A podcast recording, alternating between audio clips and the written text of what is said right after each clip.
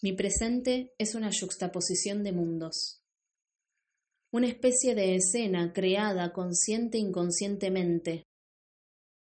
¿En qué parte de mí habita la realidad?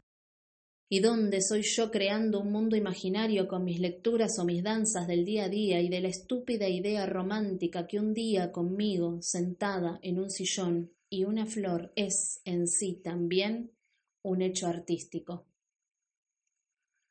¿Te acordás el calor que mi respiración entregaba al huequito de tu clavícula?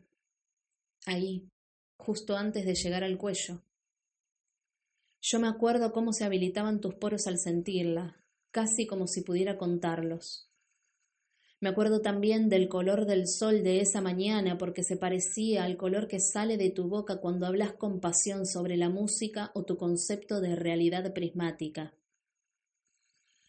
Si yo tengo el poder de crear mi realidad, puede este momento entonces ser parte de una película en la que yo vivo mi existencia mientras el mundo mortal me sucede por los lados, como cuando me paro en un arroyo y siento al agua darle movimiento a mi vestido, antiguo, blanco, puro, disponible.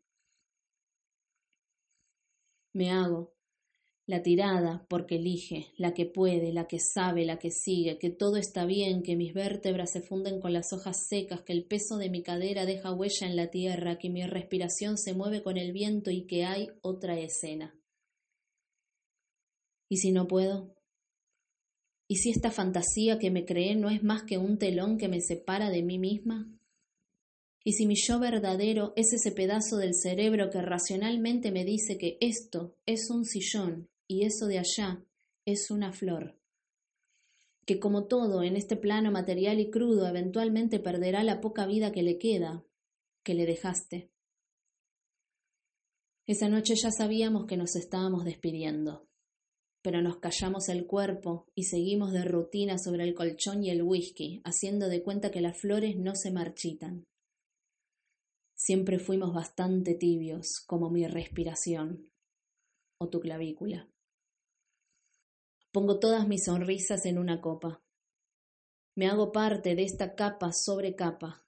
Y de última, si algo tiene que marchitarse, que sea el pensamiento calculador que me atrapa en una realidad que ya no deseo conmigo.